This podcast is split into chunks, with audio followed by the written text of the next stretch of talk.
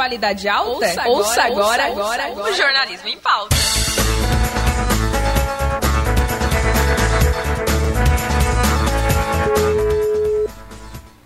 Agora 9 horas em ponto.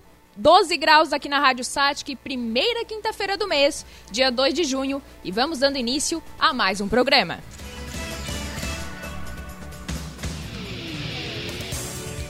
Muito boa noite, eu sou Edna Schmitz e estamos iniciando o Jornalismo em Pauta, diretamente da Rádio Satic.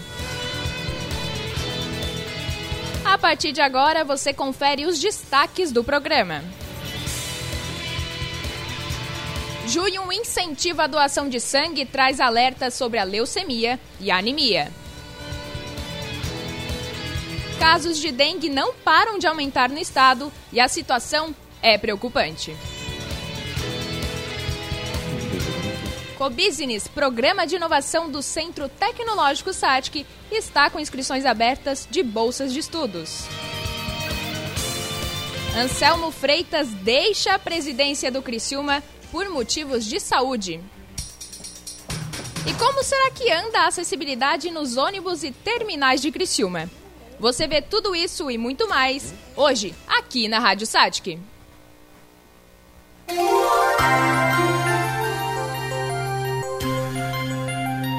Vamos agora com a previsão do tempo ao vivo com o meteorologista da Epagre Cirã, Marcelo Martins. Boa noite, Marcelo. Boa noite, Aizara Schmidt. Boa noite, os ouvintes. Tudo bem? Então, a gente tem notícia boa para a região de Criciúma, Marcelo? Olha, depende da, do ângulo, né, de visão, né? Tô cansada de chuva, tô cansada de chuva. Porque assim, ó, tem chovido bastante, né? E a agricultura e a pecuária têm agradecido bastante em relação a isso. Mas, claro, a população, de uma forma geral, todo mundo tem reclamado do, do frio, da umidade, da chuva, do vento, da sensação térmica de bastante frio dos últimos dias. Só que a pergunta que não quer calar é quando vai passar esse tempo, vai melhorar tudo mais. Olha, todos os próximos dias, Edna, a gente tem o mesmo indicativo de céu encoberto, mais nebulosidade, ou vento sul. Vai melhorar somente lá no meio da semana que vem, não vai melhorar tão cedo, o sol não vai aparecer e tem uma surpresa no meio do caminho, né? Tem um pequeno indicativo de neve hum, de terça para quarta-feira da semana que vem na Serra Gaúcha, né? Se a gente for é, ver, isso mexe também bastante com a economia.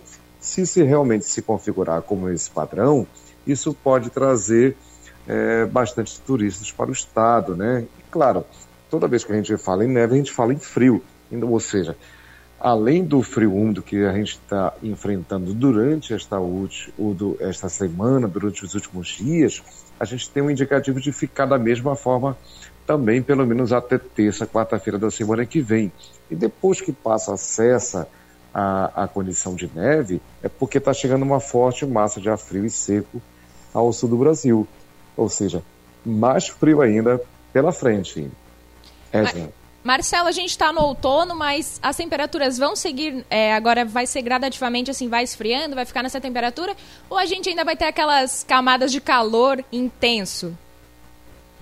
Olha, o normal é que o outono seja a transição entre o verão, que é quente, úmido, chuvoso, para o inverno, que é frio e seco, né? Todo mundo acha que o inverno chove muito, mas na verdade não chove. Os volumes de chuva são pequenos, apesar dos dias nublados, encobertos, muitas vezes chuvosos, principalmente no litoral.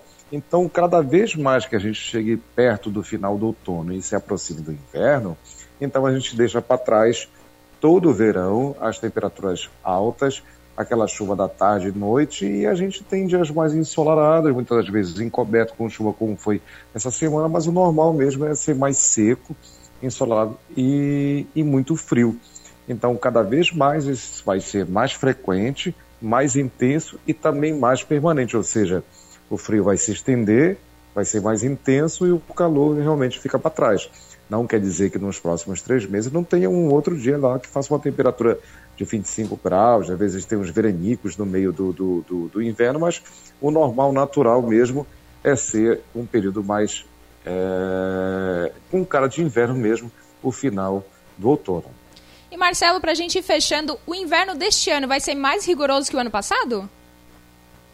Olha, pelo menos igual a ele, que já foi bastante frio, ou seja, a gente pode esperar ali temperaturas muito baixas, temperaturas negativas, temperaturas que chegam quase a menos 10 graus Celsius, que chega assim a ser comparado com, com algumas é, cidades é, de, de altitude de, de, de 5 mil metros, como tem aqui na América do Sul e também na Europa ou nos Estados Unidos, por exemplo, mas de uma forma geral é frio, frio inclusive no litoral, né, inclusive na região de Forquilinha, Criciúma e Sara, então as temperaturas realmente são baixas. Por quê? Porque não tem nenhum indicativo de mudança de, de laninha, porque o laninha continua atuando, atua, em anos da linha a gente tem normalmente bastante frio, temperaturas muito baixas, e não tem por que mudar, porque o laninha não muda de, de um dia para o outro, né? um dia do mês para outro. Então o indicativo realmente é de um, de um inverno bastante frio nesses próximos três meses. Então tá bom, né? Meteorologista Marcelo Martins, diretamente da capital. Muito obrigada, tá, Marcelo? Boa noite. Olha, obrigado. Boa noite a você e a todos os ouvintes. Finalizando aqui a previsão do tempo no Jornalismo em Pauta e vamos entrando já sobre a área de saúde. A campanha do Junho Laranja tem como foco a conscientização e prevenção precoce da leucemia e anemia. Quem traz mais informações é a repórter Chayane Correia. Entramos em junho, mês da campanha de conscientização sobre anemia e leucemia chamada Junho Laranja. O principal foco da campanha é fazer com que o diagnóstico seja precoce, evitando um tratamento mais agressivo aos pacientes. O hematologista Vitor Ritt falou a respeito das complicações de um diagnóstico tardio no caso dessas doenças. As complicações decorrentes ao tratamento, ao diagnóstico tardio, é, de uma anemia não costumam ser muito graves, mas em alguns, alguns tipos específicos de anemia o paciente pode desenvolver bastante cansaço, dificuldade das atividades do dia a dia, pode ter dificuldade de locomoção, parestesia nos membros inferiores, alteração neurológica. E nos casos da, da leucemia, sim, um diagnóstico atrasado é, pode inclusive acarretar risco de morte, infecções e sangramentos. São as principais complicações da, na leucemia. Chayane Corrêa para a Rádio Satic. E ainda falando sobre saúde, também é Junho Vermelho, que traz como campanha o incentivo e a importância da doação de sangue. E quem fala mais sobre isso é o Rafael Luiz da Silva, que é coordenador da divisão técnica do EMOSC de Criciúma para deixar nossos ouvintes cientes do assunto, o que é o Junho Vermelho. Boa noite, Rafael. Boa noite, Edna. Boa noite, ouvintes. Então, o Junho Vermelho é uma campanha é, que nós já temos aqui, na verdade, no estado desde o ano de 2015, onde, através de uma lei estadual, foi incentivado, então, o mês de junho para a questão de demonstrar para a população né, é, a necessidade, o estímulo às doações de sangue é, just, é, juntamente, né, no mês de junho, nós temos o dia 14 de junho, que é o Dia Mundial Doador de Sangue. Então, já ali é esta data, que é mundialmente conhecida, como esse, o gesto da doação de sangue, e também junto com essa época do ano, que agora as, as temperaturas, né, o inverno começa a ficar realmente um, um período mais frio, e com isso os hemocentros eles têm mais dificuldade na captação de doadores. Então, o Junho Vermelho é uma campanha em toda Hemorrede, todo o estado de Santa Catarina, para que né, haja essa divulgação e nós consigamos, então, né, a, com a ajuda da população, ficar com os estoques em níveis adequados. Pelo que você falou, Marcelo, o período de doações agora é, no inverno é pior. Isso se dá por conta das doenças de inverno que são um pouquinho mais frequentes? É, são vários fatores, sim. Existem doenças respiratórias, as pessoas é, com, com essa a questão né, de, de aglomerações né, do inverno.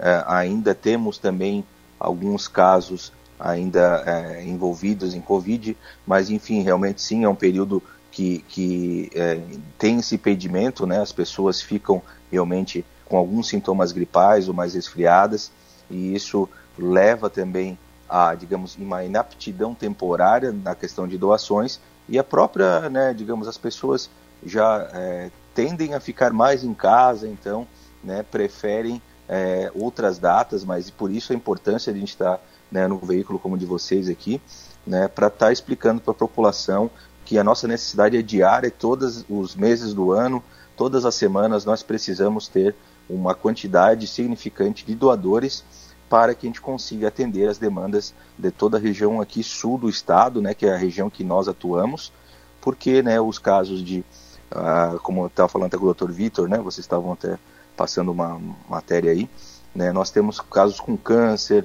é, pacientes é, que, que precisam de cirurgias geralmente cardíacas, ortopédicas, vasculares, que dependem do, também do uso do sangue para que essas cirurgias aconteçam, procedimentos, acidentes, tudo isso continua independente de época do ano. Então, por isso a nossa necessidade de ser constante e também porque o sangue doado, né, nós produzimos hemocomponentes e esses produtos eles têm uma validade que varia de cinco dias até um ano, né? Sendo que o mais usado, que é concentrado de hemácias, ele, ele tem uma validade de 35 a 42 dias.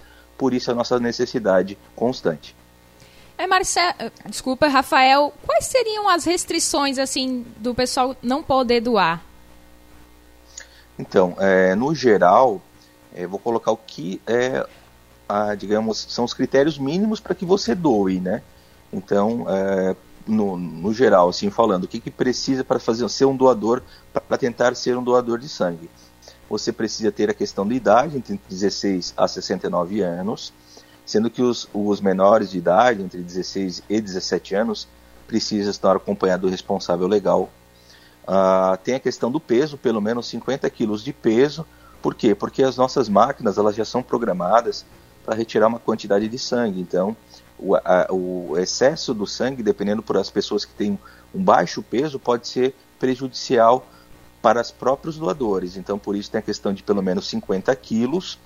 Uh, né, estar se sentindo bem de saúde, então a pessoa não pode estar com nenhum episódio, né, digamos, uma lesão de pele ativa, é, não estar resfriado, né, alguma infecção ativa que a pessoa saiba, né, e então assim, é, no geral, né, estando se sentindo bem de saúde, né, dentro desses critérios e portando o documento oficial com foto, a pessoa pode se dirigir ao hemocentro mais próximo, que no caso em Criciúma, né, nós aqui na região sul nós temos em Criciúma Tubarão as possibilidades de doação de sangue.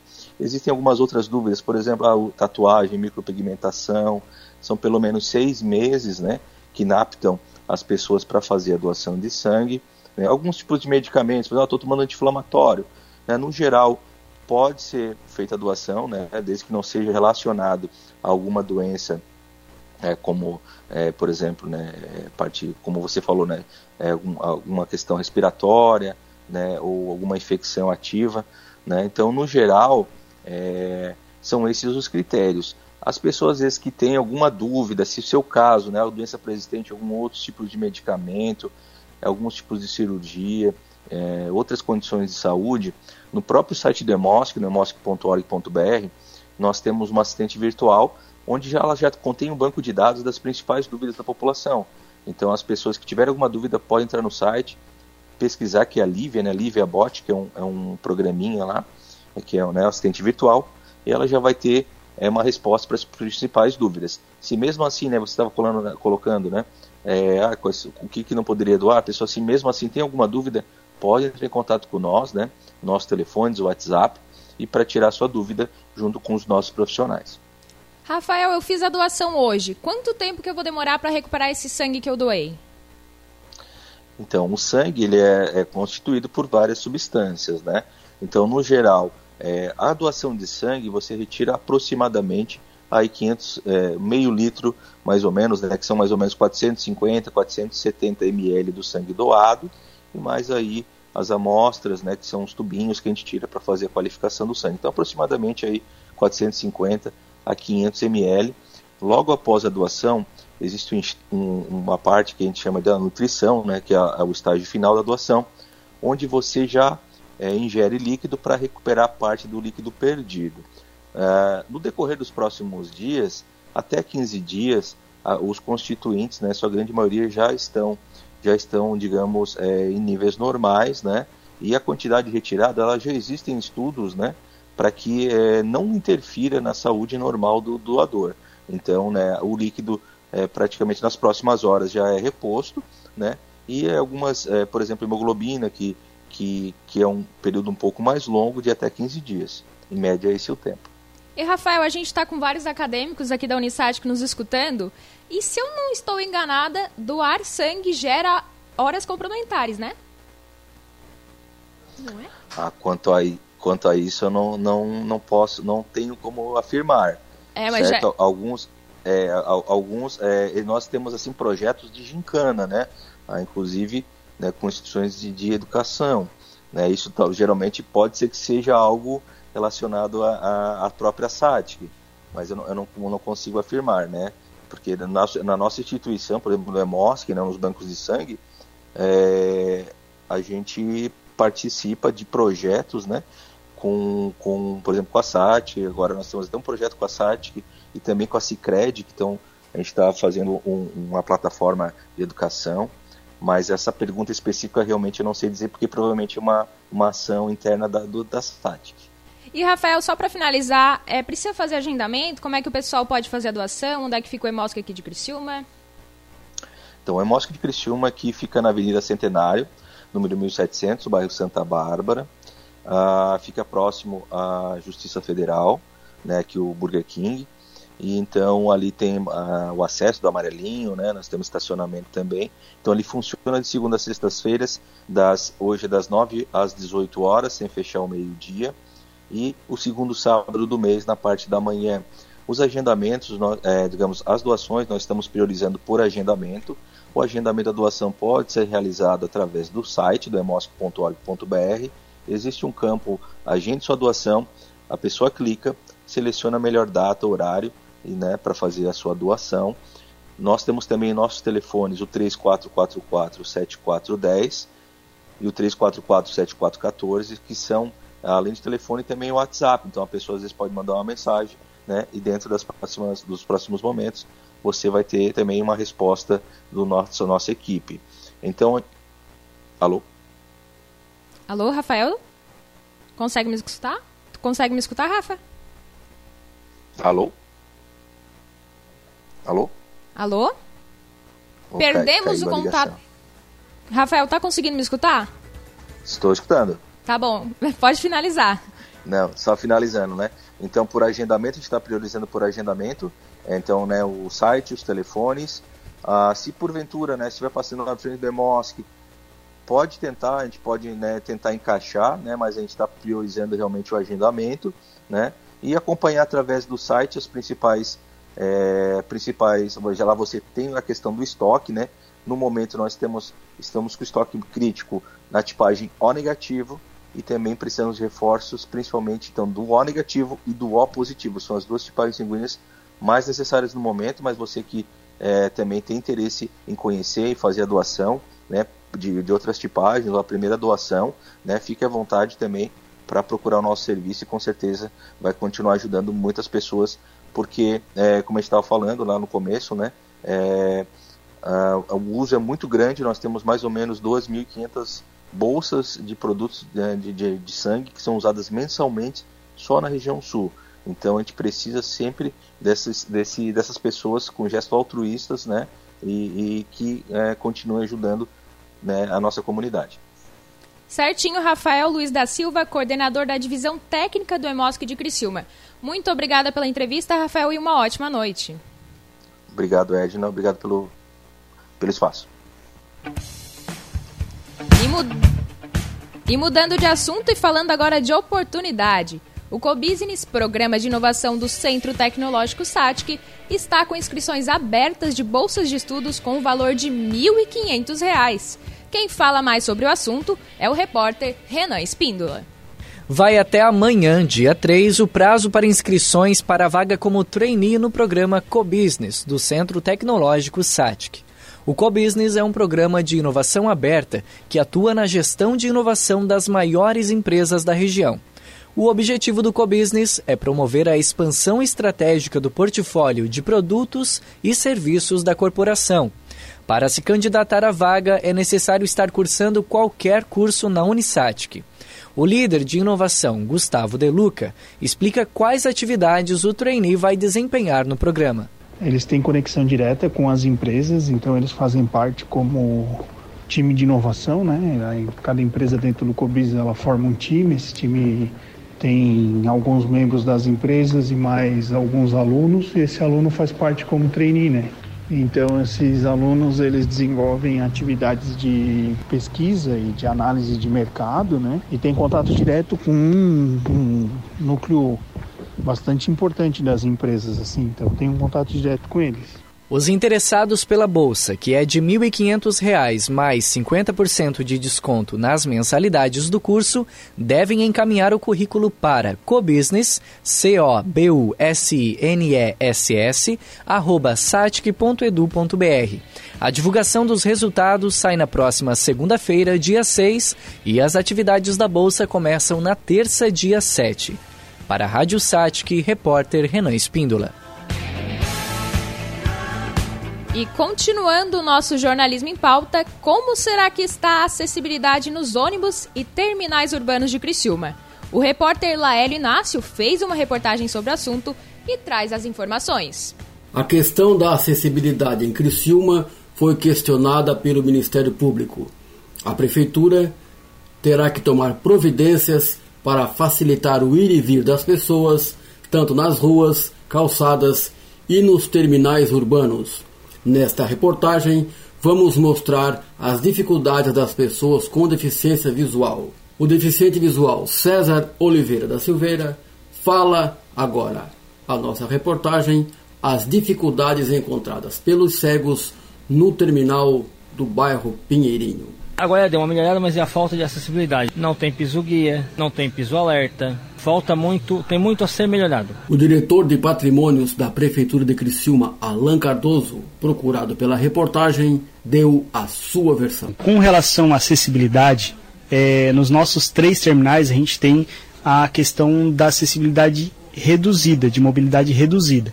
Então, assim, os terminais eles possuem rampas para cadeirante, o terminal central ele possui elevadores de acesso e a rampa de acesso à galeria. Sobre as entradas e saídas dos terminais e sobre as catracas, Alan Cardoso também se manifestou. Na questão das catracas, é, nos terminais a gente tem a parte do portão. Então, assim, o deficiente chega até a catraca e a atendente já faz a abertura do portão. O deficiente visual César Oliveira finalizou fazendo sugestões ao setor de patrimônios da prefeitura. Botar o piso tátil no meio, de fora a fora, e na beirada da plataforma botar os pisos de bolinha. E na rampa, lá naquela rampa da maior lá, fazer tipo uma cruz com piso de bolinha para identificar. E na beirada da plataforma do amarelo também botar o piso de bolinha para identificar a plataforma, tanto no terminal quanto nas plataformas em geral dos ônibus. Em Curitiba tem um sistema que aqui pode ser feito, que ele fala as paradas que vai passando. Parada tal, parada 10, parada 20, parada da rodoviária. Para a Rádio Satic, repórter Laélio Inácio. E falando agora sobre a área de segurança pública. Um ato de vandalismo aconteceu aqui na cidade vizinha, Forquilinha. A cidade teve um ponto turístico pichado e também o cemitério e a capela mortuária central. Há um tempo atrás, também houve alguns casos de pichações aqui em Criciúma, como a fachada de um banco, a Catedral de São José, que fica na Praça Nereu Ramos, e algumas igrejas evangélicas. Isso se deu como forma de um protesto de uma repercussão que envolveu a Prefeitura de Criciúma na demissão de um professor. Quem explica um pouco mais sobre esses atos de pichações é o delegado Ari José Riva, titular da 2 Delegacia de Polícia de Criciúma. Delegado, você pode explicar o que é considerado pichação e o que é considerado grafite? Boa noite. Boa noite. É, boa noite aos ouvintes. A pichação, ela se refere a apelidos, grafismos que uma pessoa coloca de forma não autorizada em muros, construções, é, ou até em monumentos urbanos, é, é, patrimônio público, escreve algo proibido, né? algo, algo relacionado à pessoa, letras. Já o grafite, o grafite se refere a práticas artísticas, urbanas, desenhos, que tem por objetivo valorizar o patrimônio mediante o aí a situação do grafite ela é permitida, né? É, não há não há conduta criminosa se for autorizada pelo tanto pelo proprietário do bem é, privado quanto pelo pelo gerente, pelo diretor, pelo responsável do, do patrimônio público. Então a pichação é considerada um crime? É considerado crime. Na lei dos crimes ambientais, nós temos uma previsão de pena de até um ano para as pessoas que praticam essa conduta criminosa. É importante que, que as pessoas que detectarem esse tipo de conduta procurem é, verificar se há filmagens é, para a polícia conseguir, para auxiliar na identificação dessas pessoas que agem dessa forma e daí de posse dessas informações daí fazer boletins de ocorrência, né, registrar boletins de ocorrência tanto de forma é, eletrônica, de forma é, boletim de ocorrência pode ser feito de, de casa, né, ou é, comparecendo numa delegacia de polícia para que a gente tome as providências necessárias. A gente sabe que é uma investigação bem minuciosa, né, bem detalhada. E geralmente é possível pegar os infratores? É possível com a ajuda das comunidades, das pessoas que presenciam esse tipo de conduta. É, como nós temos uma demanda muito grande de crimes, é, normalmente são crimes mais graves a serem investigados, é, esses delitos, que são delitos de menor potencial ofensivo, eles acabam sendo tratados com maior celeridade, com maior rapidez e não se dá uma atenção tão, tão prolongada em função da, como eu falei, em função da demanda da demanda maior pelos crimes, delitos mais graves. Mas com a ajuda da população e com as imagens que são captadas dessas pessoas praticando esse tipo de crime, nós podemos sim identificar é, e responsabilizar essas pessoas que agem dessa forma. Delegado, geralmente é sozinho que acontece ou eles vão em mais pessoas fazer essas pichações? O que nós temos visto é, é, que normalmente agem duas ou três pessoas, né? um auxiliando o outro na, na, na pintura, na, na, colocação dessas pinturas indesejadas nas, nas, nos muros. É, não raro se essas pessoas procuram órgãos públicos, prédios públicos para manifestar suas, seus protestos, né? E isso é proibido, né? A lei veda totalmente e as pessoas têm que ser responsabilizadas pelo que fazem, tem que saber, primeiro tem que entender que não é possível, né? E a polícia tomando conhecimento vai tomar as providências cabíveis que a lei determina. E delegado, para fechar, é, eu vou te, dar, vou te deixar um pouco mais ciente do caso de Forquilinha. É o os delinquentes que fizeram isso, eles picharam algumas características assim, só rabiscos, mas muitas vezes eles escreveram a palavra galo com uma assinatura. Era sempre do mesmo jeito. Você acha que isso pode ser alguma coisa tipo como marcar território, alguma gangue, alguma ameaça? É, pode ser, pode, pode. É... Não digo que seja isso, mas para a pessoa se identifica com essa inicial, e deixa a marca dela ali para ter algum objetivo pessoal, até para uma propaganda dela mesma, para fazer um, uma espécie de propaganda do nome, da inicial que ela utiliza, né, para deixar marcado em todos os lugares, até para chamar atenção. Muitas vezes, muitas vezes as pessoas fazem isso para chamar atenção de que são, de que, porque não deixa de ser uma manifestação artística também, cultural, né, a pichação, só que ela não é permitida, né. Então nem sempre a pessoa faz isso com o objetivo de de cometer um crime mais grave, às vezes faz por uma manifestação de pensamento mesmo, só que esse tipo de, de atitude não é permitida, né? E, e a Polícia Civil tomando conhecimento tomará as providências, deve tomar as providências. Certo, delegado. Muito obrigado pela entrevista. Delegado Ari José Riva, titular da segunda Delegacia de Polícia de Criciúma. Muito obrigada e uma ótima noite. Boa noite a todos. Cham... E chamando agora o esporte, que foi bem movimentado. O Brasil venceu a Coreia do Sul por 5 a 1 e chega a 12 jogos sem perder. O brasileiro já pode se iludir com Hexa? E o presidente do Criciúma anunciou a sua saída do cargo. Quem traz mais informações sobre o esporte regional pra gente é o repórter Marco Antônio Medeiros. Boa noite, Marco. Edna Save, boa noite para você, aos ouvintes do Jornalismo em Pauta.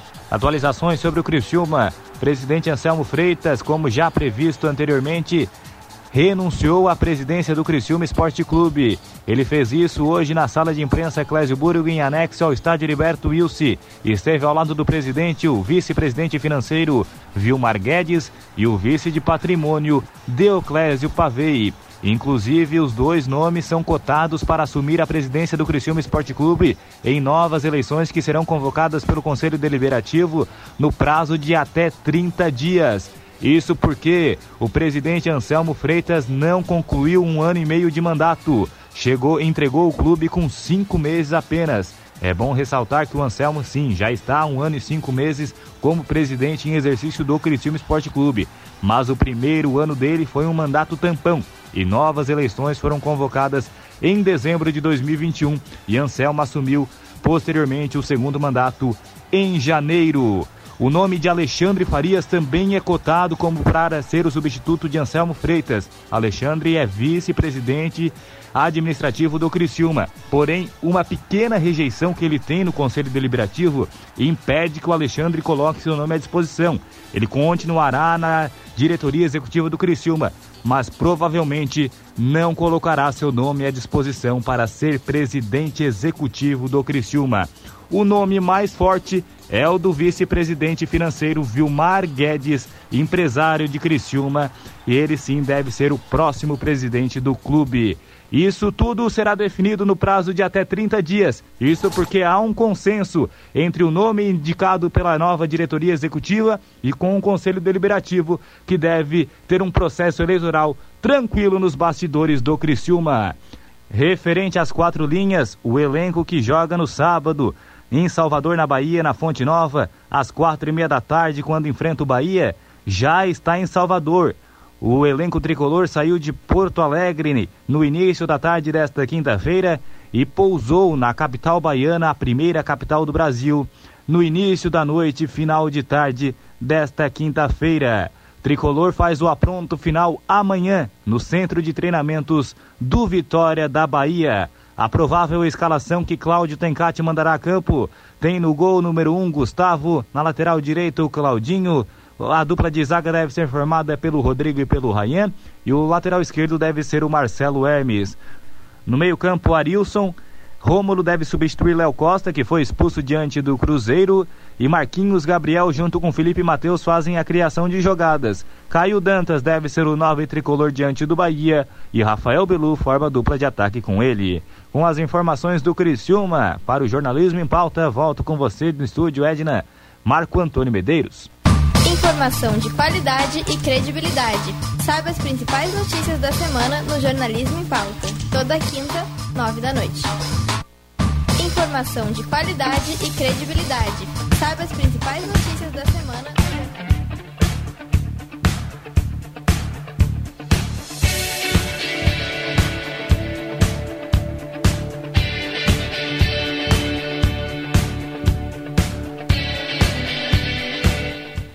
Agora 9 horas e 33 minutos. E chegamos ao fim de mais um programa. Agradecendo aos trabalhos técnicos de Gia Vieira, suporte de Chayane Correia, orientação de Kaki Farias e agradeço também a sua prestigiosa audiência. Eu sou Edna Schmitz e esse foi mais um episódio do Jornalismo em Pauta.